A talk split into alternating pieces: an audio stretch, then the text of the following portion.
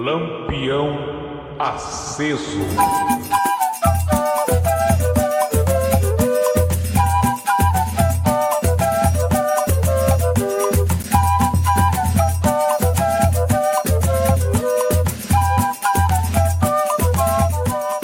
Olá, estamos começando um Lampião Aceso. Meu nome é Fernanda Vilhalva, eu estou aqui com Cassiano e com Daiô.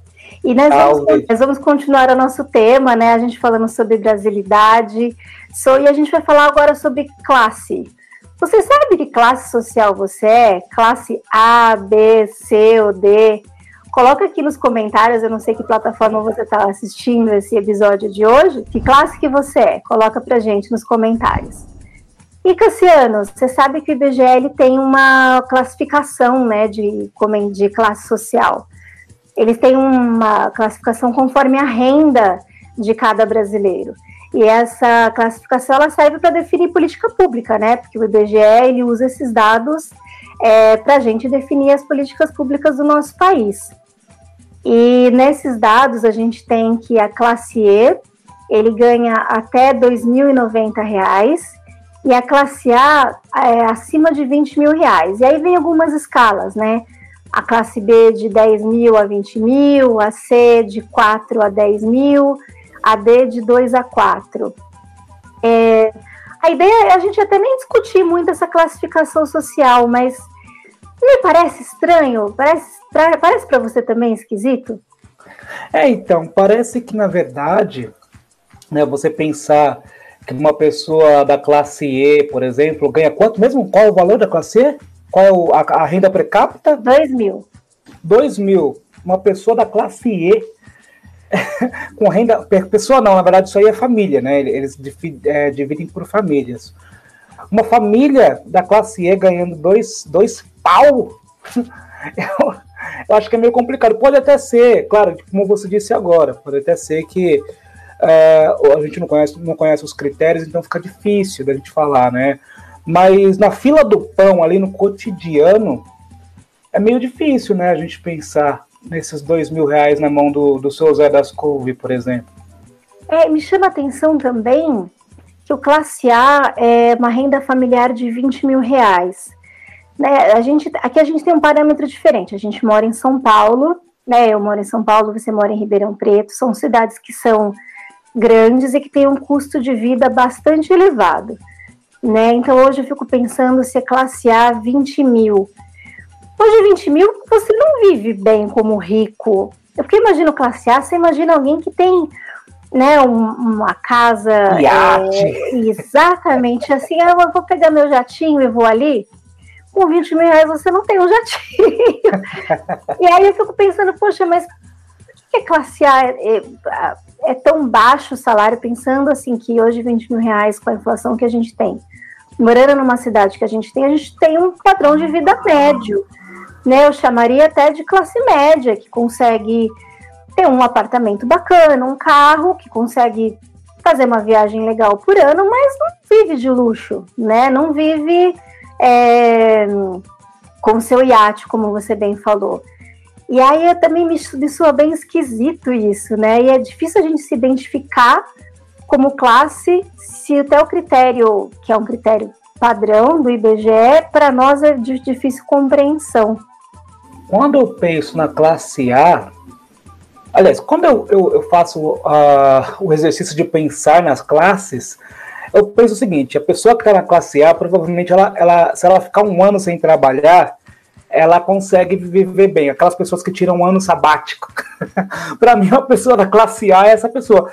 Uma, pessoa, um, um, uma família, dependendo do número de, de, de integrantes né, dessa família, é, que tem renda de 20 mil reais por mês, é difícil você pensar que essa família é classe A, porque se uh, essas pessoas pa param de trabalhar, decidem tirar um ano sabático, vai chegar no é, seis meses depois vai começar a ter sérios problemas, né?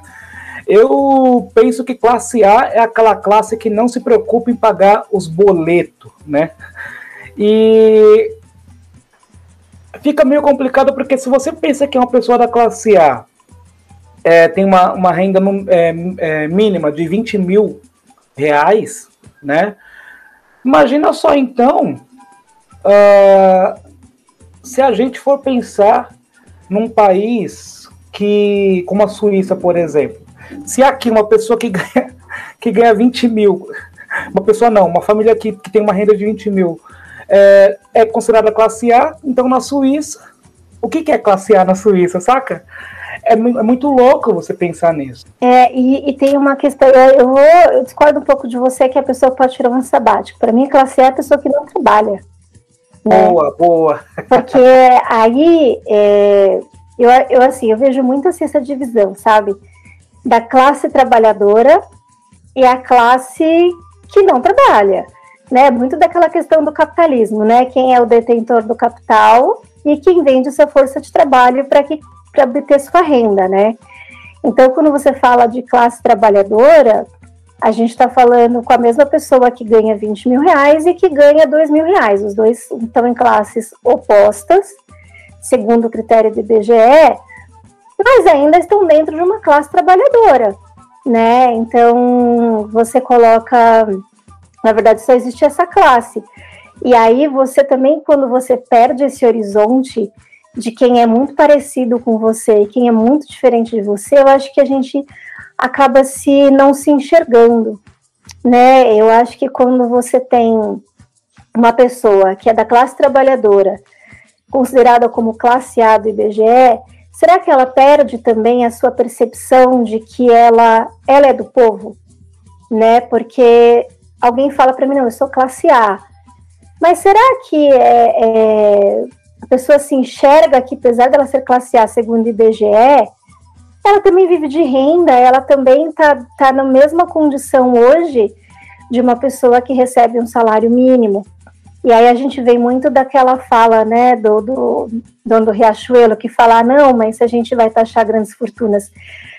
Eu fico imaginando se a classe A se enquadra e pensa que talvez esteja falando com ela, mas não, não está né? E aí, quando você vai falar de grandes fortunas, com a pessoa de 20 mil reais, as pessoas de 20 mil reais, ela não está, não está dentro do critério de grandes fortunas.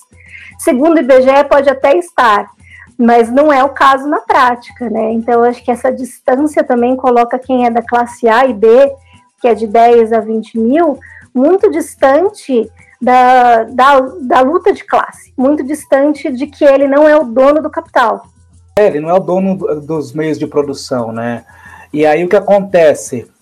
Uh, você pega uma pessoa que consegue pegar um, um carnezão grandão é, para pagar um carro em 60 vezes e fala para essa pessoa que ela é classe A, ela vai passar, de fato, tentar viver como classe A, porque afinal de contas, segundo o IBGE, é, ela é classe A. Mas na hora mesmo que o bicho pega, só existem duas classes, né? A classe trabalhadora, ou seja, a classe operária, operária e a classe não trabalhadora, que são os donos do meio de produção. E é urgente que a gente consiga ter essa percepção, né? Por que é urgente? Eu penso muito na questão do endividamento. Quando você começa a acreditar ou a, ou a se, se comportar como uma pessoa de classe A ganhando é, um pouco mais de 20 mil reais por mês, tendo uma renda de um pouco mais de 20 mil reais por mês, você corre um grande risco de se endividar. E aí entra a questão né, que a gente precisa trazer aqui, que é a questão do consumo. Né? É, afinal de contas, eu ganho 20 mil reais por mês. Se eu parcelar, eu vou conseguir comprar aquele carro legal, você vai conseguir comprar aquele carro, mas você vai ter grandes dificuldades e você corre o risco de, de se endividar. Mas afinal de contas, eu sou classe A. Saca? É, essa percepção é muito perigosa, eu acho. Né? É muito nociva para a sociedade. A questão também, eu acho que do status, eu vejo que é muito, muito importante, às vezes, para quem está colocado como essa classe A, de continuar demonstrando esse status. Então, eu preciso estar com o melhor carro, com a melhor roupa, porque eu preciso manter essa aparência e, e, essa tentativa de se manter distante do, do que todo mundo é. Né? Então a gente vê muitas coisas assim de luxo, para exclusividade, que exatamente é para você se distanciar das pessoas. né, para você se diferenciar. Né? Aqui em São Paulo tem um shopping chamado Shopping JK, por exemplo, é um shopping que só tem grife. E aí você anda por lá e você vê uma facilmente uma bolsa de 100 mil reais, uma calça jeans de 10 mil reais. Então são itens que te colocam numa distância social do resto da população muito grande, né? E as pessoas buscam isso exatamente para se diferenciar, para manter esse status, para manter essa coisa da exclusividade, né? E realmente, é o que você falou, até que ponto isso é benéfico, até que ponto a gente vai atrás de se manter numa posição social de aparência, e muitas das pessoas realmente têm condições financeiras para manter isso, né? Mas qual é a necessidade de ostentar esse tipo de coisa? Mesmo que você tivesse muito dinheiro, eu não sei se eu teria coragem de pegar uma grana dessa para comprar uma calça, um sapato, não sei, eu acho que é, é, pode ser uma visão muito de pobre, tá? Uhum. Fala aí, Fernanda, você tá sendo pobre. Mas mesmo que eu tivesse muito dinheiro, eu, eu acho que é um. É, eu me sentiria mal, assim, porque você tem outra pessoa que está passando fome, e você vai gastar todo esse dinheiro é, numa calça jeans, eu não sei se é muito ético, eu não sei se a minha consciência, talvez um dia, sei lá, quem sabe, meu bolso permita, mas será que a minha consciência vai permitir? Então, uma vez eu fiz um teste, eu dava aula, isso foi em dois, ó, nunca vou esquecer desse, desse dia. Em 2013, eu fui dar aula no, eu dava, aula no colégio, é, numa escola estadual em São Paulo. E eles estavam falando, né, é, sobre a importância do aparelho celular, né, do, dos smartphones da vida, os alunos do ensino médio. E aí eu parei a aula, eu estava falando sobre outro assunto, parei a aula, falei assim, escrevi na lousa, essencial e necessária.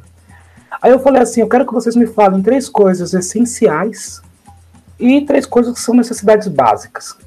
A primeira coisa que eles falaram foi celular. A segunda, computador. A terceira, carro. Aí eu só fui vendo, eu falei, comida, não é essencial? Ah, professor, comida é, mas eu não consigo viver sem meu celular. E aí eu trouxe uma reflexão para eles que é a seguinte: escrevi a palavra, desejo na lousa. Nós somos os únicos seres da Terra capazes de produzir esse sentimento chamado desejo, né? O, o, os outros animais, eles, é, se eles saciar a fome dele, acabou, né? Agora nós, né, Homo sapiens sapiens, nós precisamos, nós é, sentimos necessidade de, de é, contemplar os nossos desejos, né? de, de resolver essa questão. E é, continuando nessa questão do, da renda per capita e dos gastos, será que também a, a, o fato de, de, a gente ter um incentivo constante no consumo é, faz com que a gente a, finja que não, que não, faz com que nós, nós esqueçamos a, a, qual é a nossa posição social e agarramos tudo, independente de qualquer coisa? Sim, né? A gente hoje tem uma sociedade que é toda voltada para o consumo, né? Então, tudo a gente é, é estimulado a ter um valor e a você gastar e você ter, e aí o ter ficou mais importante do que você ser. Né? A gente ostenta o que a gente tem e não às vezes o que a gente é. E essa distância faz com que a gente se perca essa unidade, sabe? E, e, e aí aquilo, aquilo novamente que a gente falou, né? Eu falei de a gente vamos achar grande fortuna e a pessoa achar que está falando com ela, né? A gente teve em São Paulo na concorrendo, a gente teve o Guilherme Boulos que, que viera, veio muito do movimento sem terra, né? E falava da gente sem ocupar. Teto. Movimento e, sem, sem teto. E, e, e, falava muito de ocupar espaços ociosos e, e, prédios ociosos. E as pessoas falavam, ai, vai invadir minha casa. Eu falei, gente, ele não está falando com você. Né? As pessoas se colocam muito no lugar de, de serem donas de grandes propriedades e, e não é não é essa pessoa quando você fala disso. E, e a pessoa não se coloca na posição de, de classe trabalhadora. Né? E essa unidade de classe trabalhadora seria muito importante se a gente tivesse. Se a gente se colocasse no mesmo lugar sempre. É, então, mas eu fico pensando, nem o irmão gêmeo quer ser igual? Você acha que nós, é, é, a curto prazo, vamos conseguir adquirir enquanto indivíduos, essa capacidade máxima de perceber que a gente só consegue transformar uma sociedade em conjunto, é, é um exercício bem difícil de fazer. Tem um livro do, do, do Freud chamado Mal-Estar da Civilização, e que ele fala justamente sobre isso, né? Que é que eu não quero usar o termo, porque é um termo muito antigo, né? E que às vezes pode, pode prejudicar é, os, os, entendimentos que nós temos sobre algumas uh, doenças uh, psíquicas, né? Mas ele usa um termo, né? Que ele fala o seguinte, ele quer dizer o seguinte, que a sociedade chegou num ponto por conta do consumo e, da, e dessa necessidade exacerbada de consumir tudo e do individualismo, inclusive, que ela acaba não enxergando é, o que ela é, e ele dizia que a tendência era piorar. Eu pensei comigo, nossa, piorar? e ele falou isso no final do século XIX. Hoje, no século XXI, aí Bauman também veio, né, com... Ah, eu nunca eu esqueço o nome do livro. Ele fala da, das relações líquidas, né? Você lembra o nome do livro? Eu não lembro o nome do livro. Eu esqueci. Mas acho que a galera que vai assistir vai lembrar e vai, vai até, até comentar aí mas ele fala né, dessa, dessa liquidez nas relações. Eu acho que também essa liquidez está intimamente relacionada a, a essa necessidade de, de, de, eu pensar só em mim, né? essa, essa tendência que nós temos de não olhar para o coletivo. E eu pergunto para você, Fer, você acha que a curto prazo a gente vai conseguir é, é, abraçar tudo isso e, e nos enxergar é, como solução em conjunto? Eu acho que é uma construção mais lenta, né? Eu acho que a gente tem que caminhar nesse sentido. E, e aí, o ponto que você falou é fato, assim, a pessoa ela, ela quer se diferenciar. Né? Ela não importa que ela tá bem, mas ela tem que estar tá melhor que alguém. É isso que pega, assim, né? Então, quando você vê, por exemplo, aquela fala do Paulo Guedes, quando ele fala, ah, mas as empregadas estão é, indo para Disney.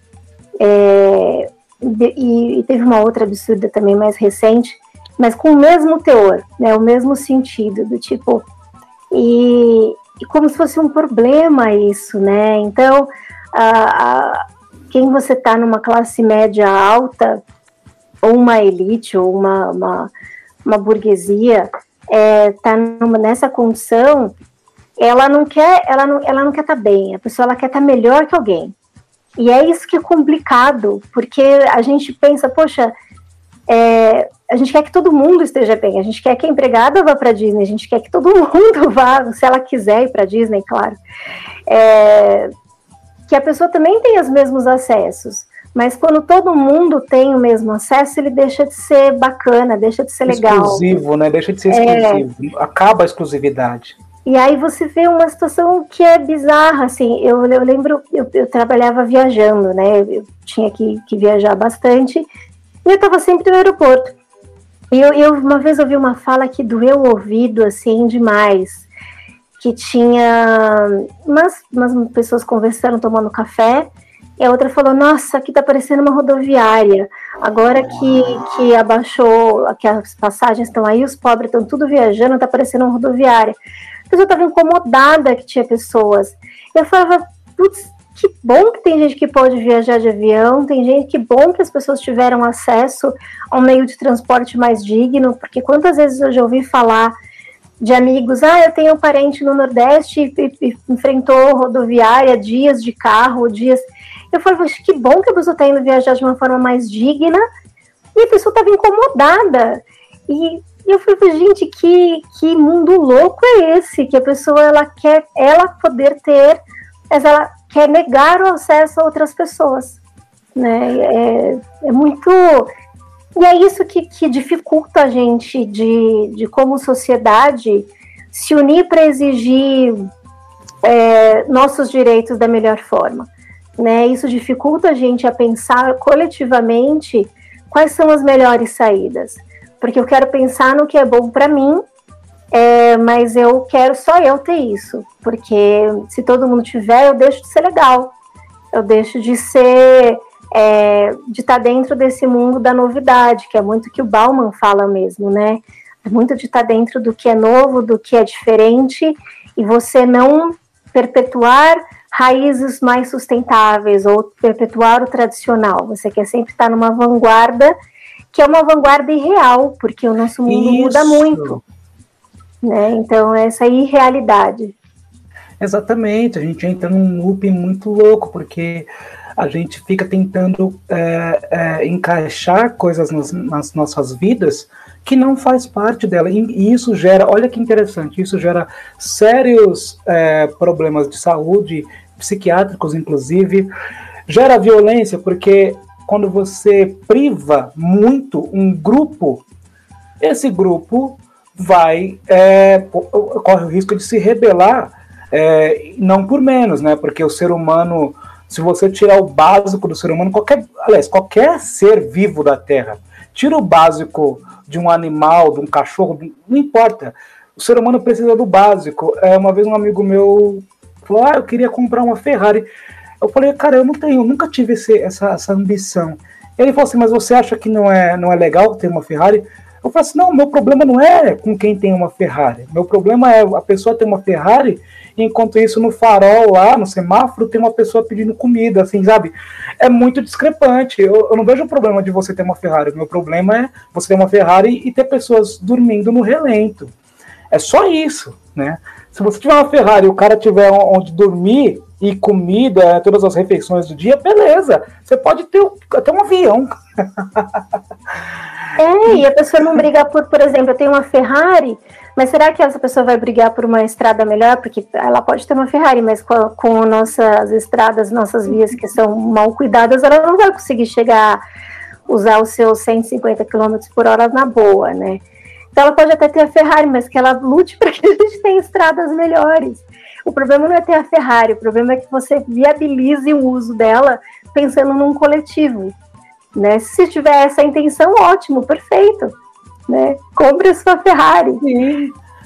E olha só que interessante, nós começamos a falar sobre uh, a, a, as classes sociais segundo o IBGE e uh, a, a renda per capita de cada uma delas.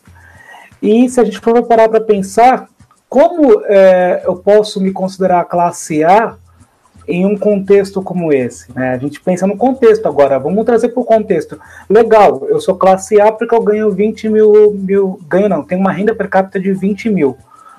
Mas, no geral, no contexto é, geral, isso não faz diferença nenhuma, nem na minha vida e nem na vida de muita gente, né? Porque nós temos um número muito pequeno de pessoas que têm é, é, bilhões de dólares no banco, né? É, e eu nem acho que todo mundo tem que ganhar bilhões de dólares. Não, não acho. Na verdade, a gente precisa de tão pouco, né? A gente não precisa de tanto para ter uma vida digna, né? E só que a gente só vai conseguir trabalhar isso quando a gente entender a importância de olhar para o outro, né?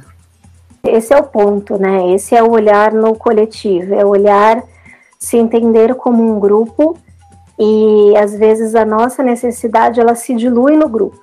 Né? Qual que é a necessidade maior hoje, né? A gente passou por uma pandemia e que a renda de muitas pessoas que não que tinham trabalho informal, principalmente, foi muito impactada.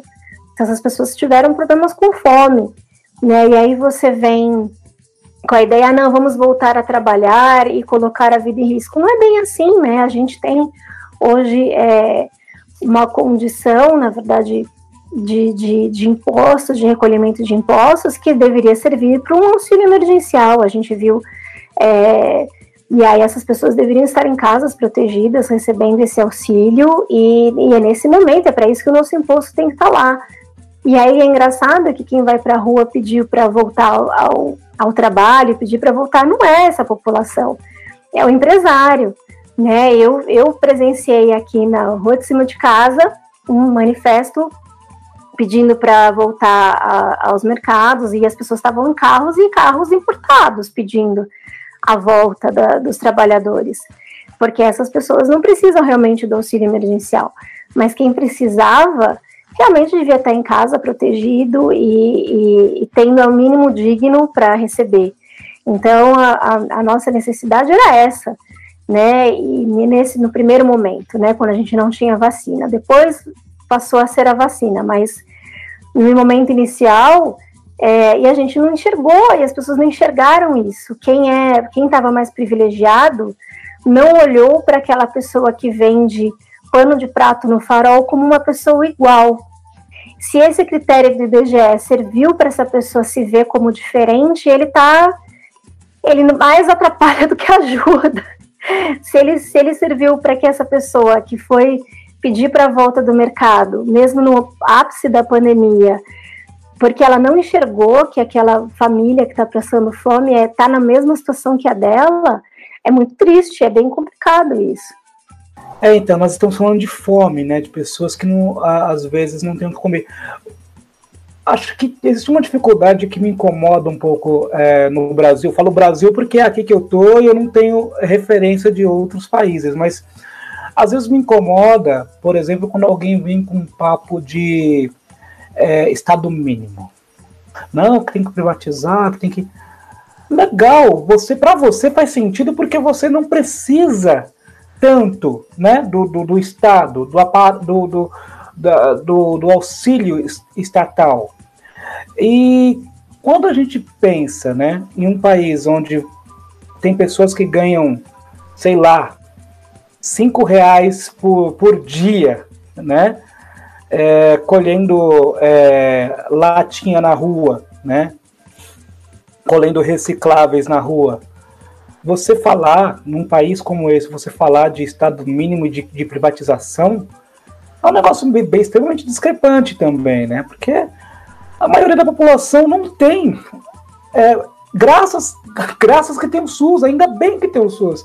Né? E pensar num, num, num país como o Brasil sem isso é muita doideira, né? Não sei, eu não sei o que, que rola.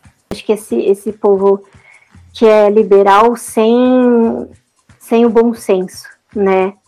Porque você pode até ser liberal, mas você tem que entender que o liberalismo funciona para na concepção de quem tem essa, essa pensamento mais liberal, mas esquece do bom senso, esquece de que o Estado ele tem que ser forte para quem precisa do, do Estado, né? Então você tem que ter aí e coisas básicas que são garantidas pela Constituição, que é saúde, como você falou bem do SUS, como a educação, né? Então a gente precisa ter esses direitos garantidos.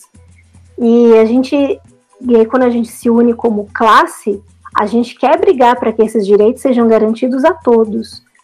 E não essa, esse desejo de você ser exclusivo. Né? Eu estava falando também recentemente, quando eu pesquisei uma creche pro, pro meu filho.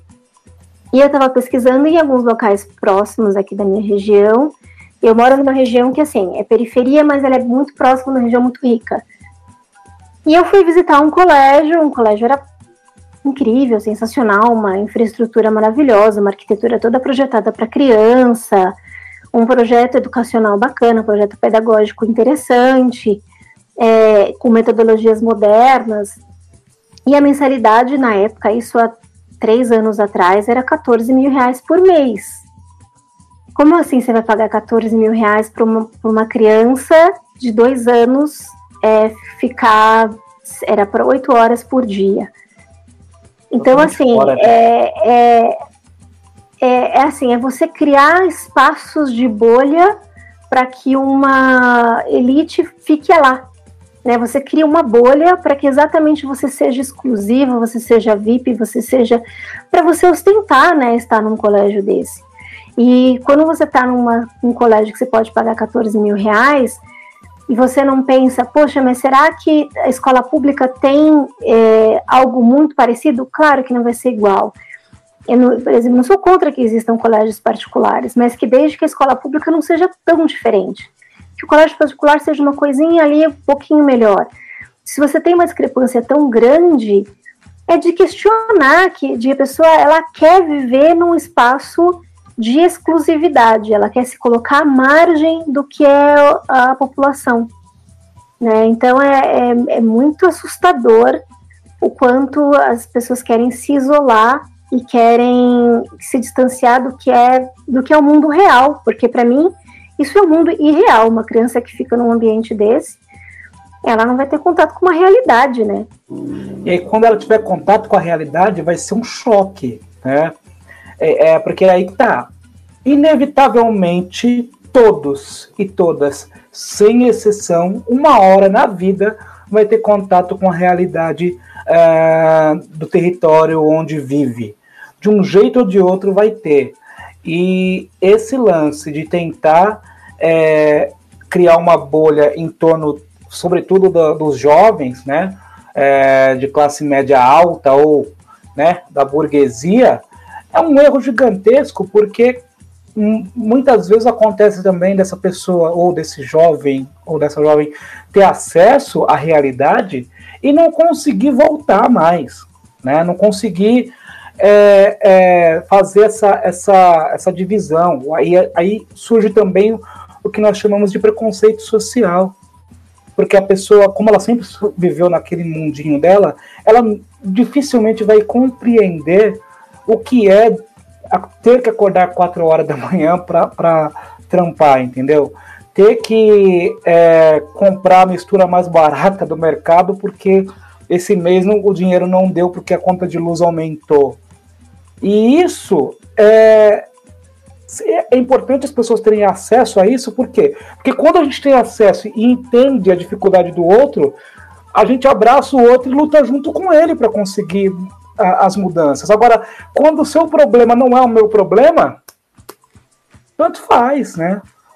E essa luta para a gente se reconhecer como unidade, essa luta para se reconhecer como classe trabalhadora, ela é longa, ela exige um trabalho assim é, muito de educação desde a base para que se entenda isso. É, e é um trabalho bem difícil.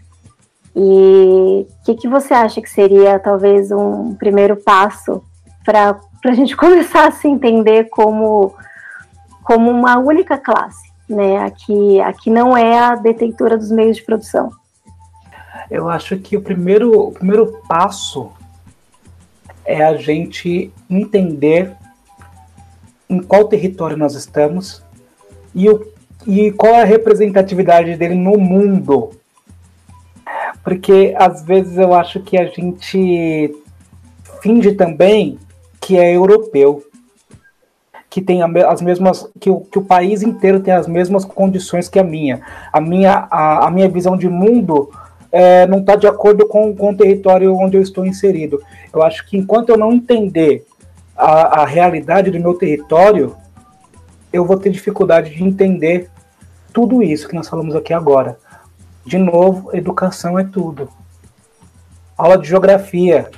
Você entender qual a função do IBGE, que é, IBGE, que é muito importante. Você entender o porquê que existe esse órgão e qual, qual é a importância desse órgão. Porque ele não faz só a análise de renda per capita, ele faz análise de tudo. Né? É, de população, quantas pessoas existem, quantas crianças existem, quantos adultos existem, enfim. É, entender o que é esse país. Né? E para isso, educação, não tem outro, outro caminho. É perfeito, Cassiano. Eu acho que com isso a gente encerra né, o nosso Lampião Aceso. O Lampião Aceso é uma das linhas editoriais do Dona Flor Podcast. Você pode nos seguir nas melhores plataformas. É, espero que, que, tenham gostado. Se quiserem, façam seus comentários, complementem o que vocês acharam que sentiu falta aqui na nossa conversa. Esperamos vocês no próximo episódio. Tchau, tchau. Tchau. Lampião aceso.